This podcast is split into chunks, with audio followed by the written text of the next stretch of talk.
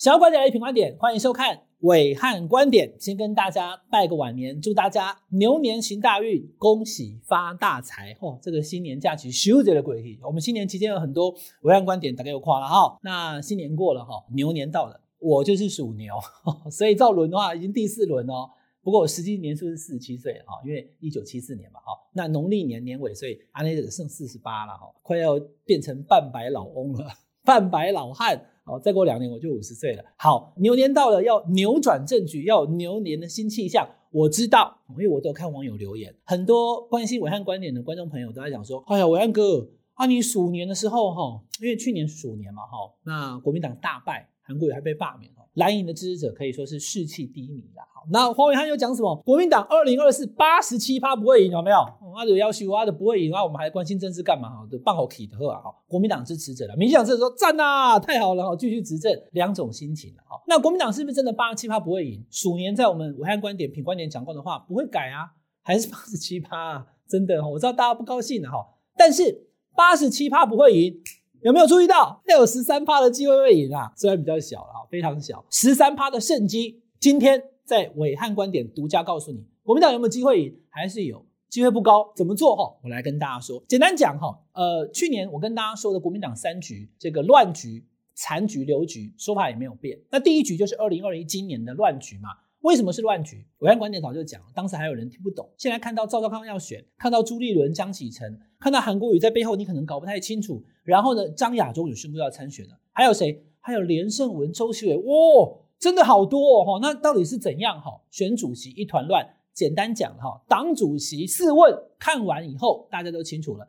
先看麻将局，好，过年期间金融秀频就垮掉了哈。万事俱备，只欠东风，单调东风加一台自摸，连一拉一，连二拉二，哦，基本就有五台。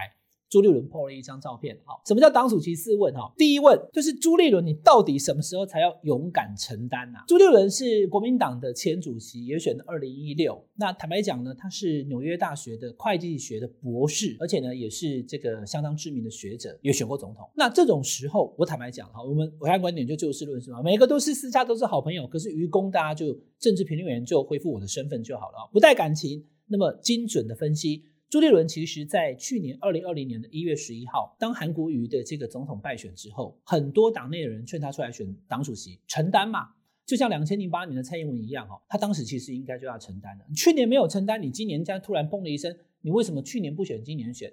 犹豫半天了，哈。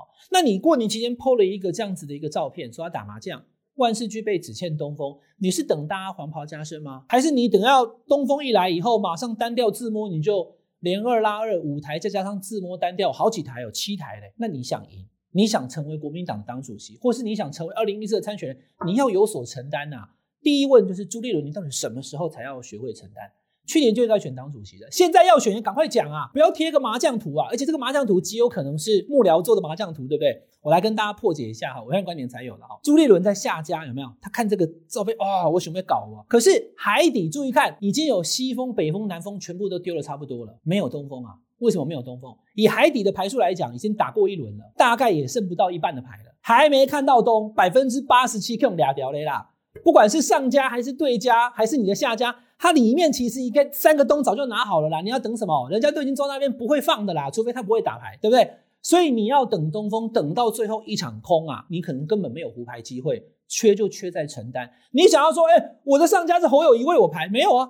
过年期间你的幕僚大头哈，大家看那个照片有没有？两个小时就消失的照片，侯友宜跟朱立伦一起朱团队拜年，你把它剖出来，有没有问过侯友宜？两个小时以后，朱立伦的幕僚就把这个照片悄悄的下架了。为什么？因为侯友谊可能根本没有答应要当这个幕僚的身份，前副市长的身份跟你见面嘛。那大家记者跑去问侯友谊，侯友谊讲说：“哦，没有啊，只是打个招呼，五分钟就走了，没有讲到什么话。”你看，如果侯友谊现在讲说：“哦，我觉得朱立伦应该选党主席，国民党由他来领导，那都不一样了。”侯友谊就是朱立伦的东风了。可是侯友有没有是你的上家打东风？没有，那结果上家不是侯友，上家是上家是赵少康啊！赵少康上家要定死你啊！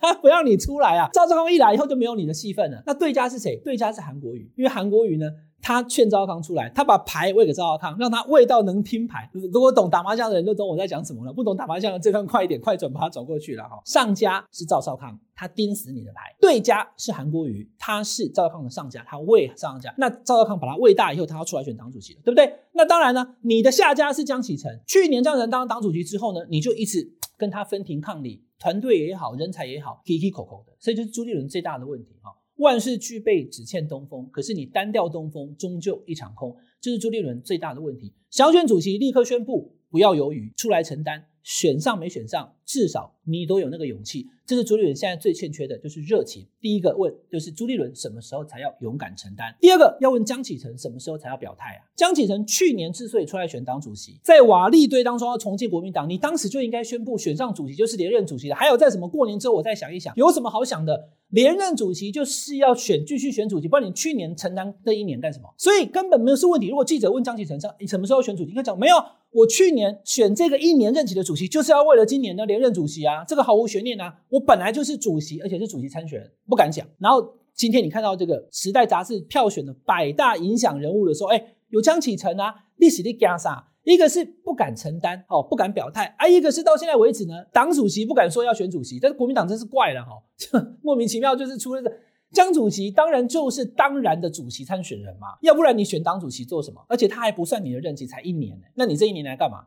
好，所以江启臣他应该勇敢的说，我就是要选党主席。那再来就是赵少康了哈，因为赵少康到目前为止，从年前到年后，其实我对这个乱局的分析没有改变的原因在于，赵少康他到底会不会选主席，选到底还是一个问号了哈。啊，为什么黄汉这样讲？我们的品观点跟大家说过了嘛哈，国民党的规定是。四个月或一年有一个党代表的资格，哈，那你没有党员的投票资格，你就不能够当党主席的参选人。那现在看起来，不管是四个月还是一年，赵康可能会被卡住，所以党中央或许不让赵康选，又或者是党中央放绿灯，因为赵康自己没有选，那这都有可能啊，哈。所以赵少康会不会选到底，这是一个很大的问题。如果他党主席没有要选到底，那自然就没有后续的问题。那我看到这两天有记者在问赵少康，就说：“哎，听说韩国瑜也在过年之后，哈，这个连续发了很多文。”没有再讲你的事情了，会不会到后来不提你自己跑出来选？那你要不要退选？我先跟大家讲哈，记者问这个问题就外行了。如果我还是线上国民党的记者啊，我会问：如果最后你不能选，韩国瑜会不会跳出来才对？什么叫做韩国瑜如果选，你会不会退选？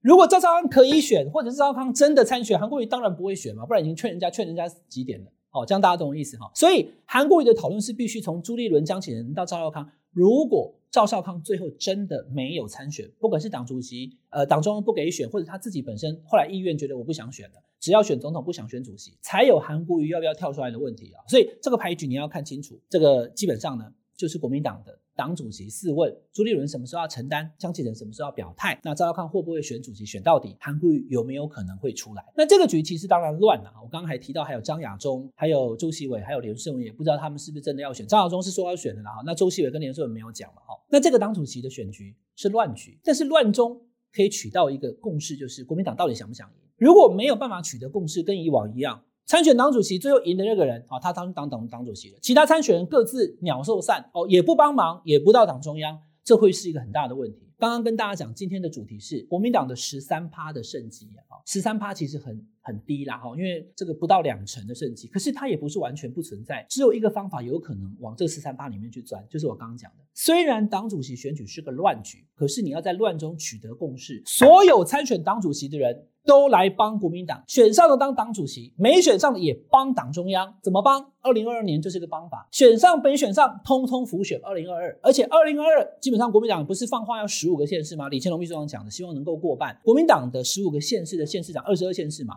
现在目前有十四个县市执政，扣掉高雄之外，你去锁定嘛。桃园你想拿下来，台北市你想要收回来，你就跨辅选区啊。赵少康，你台北嘛，以前选过台北市长，你就辅选台北市，台北市的成败你来负责。如果败了，你得奔凶。好，那新北市侯友宜自己是新北市市长连任，台中有谁有谁？所有的人，江启臣是主席嘛？那你就台中辅选就交给你啊。台中要是没有赢的话，你就失去二零二四的资格嘛。简单讲一句话，把二零二二当成二零二四来打。二零二二年所有的党主席的参选人都来辅选，划下责任区，立下军令状，选赢的人就有资格选二零二四，没选赢辅选失败的人就不要想二零二四，就不会有那种二零一八。当时大胜，可是二零二二却大败的那个窘境，为什么？当年二零一八国民党选下了十五个县市，结果呢，赢了两百二十万票，在短短一年全部消耗掉。香港反送中，习近平一国两制没有了，还包含国民党的内斗，一下子出现了好几个总统参选人，不用了。国民党如果想赢二零二四，现在就把二零二二绑二零二四一起决定，二零二二的胜败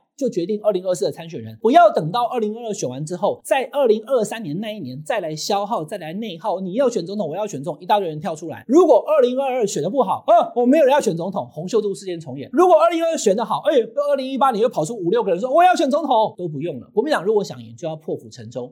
把二零二二当成二零二四来打，谁能够辅选二零二二成功，谁就是二零二四的总统参选人，就这么简单吧。张耀康想选二零二四，跳下来啊。韩国瑜如果说我还有想法，你也跳下来，全部人来努力辅选国民党，让他的县市能够过半，甚至到十五个县市，然后再看看到时候谁的民调最高，尽早做决定。要黑，民进党不会不黑的啦。你今天推出任何人，韩国瑜、赵少康、侯友宜、朱立伦，什么人出来选总统，民进党一定会用力黑，你不然他要干嘛？他是你的敌对政党，他一定要黑你啊。可是不要怕。黑要尽早做准备，所以把二零二二当成二零二四来打，二零二二的选举就决定二零二四的国民党参选人是国民党二零二四年想要胜选的十三趴的极小胜机，容易做吗？不容易，但是这是唯一的办法。国民党要不要这么做，就自己想看看吧。以上是这个礼拜的暐瀚观点，请大家订阅我们品观点 YouTube 频道，订阅开小铃铛，还记得分享哦。我们下礼拜再见，拜拜。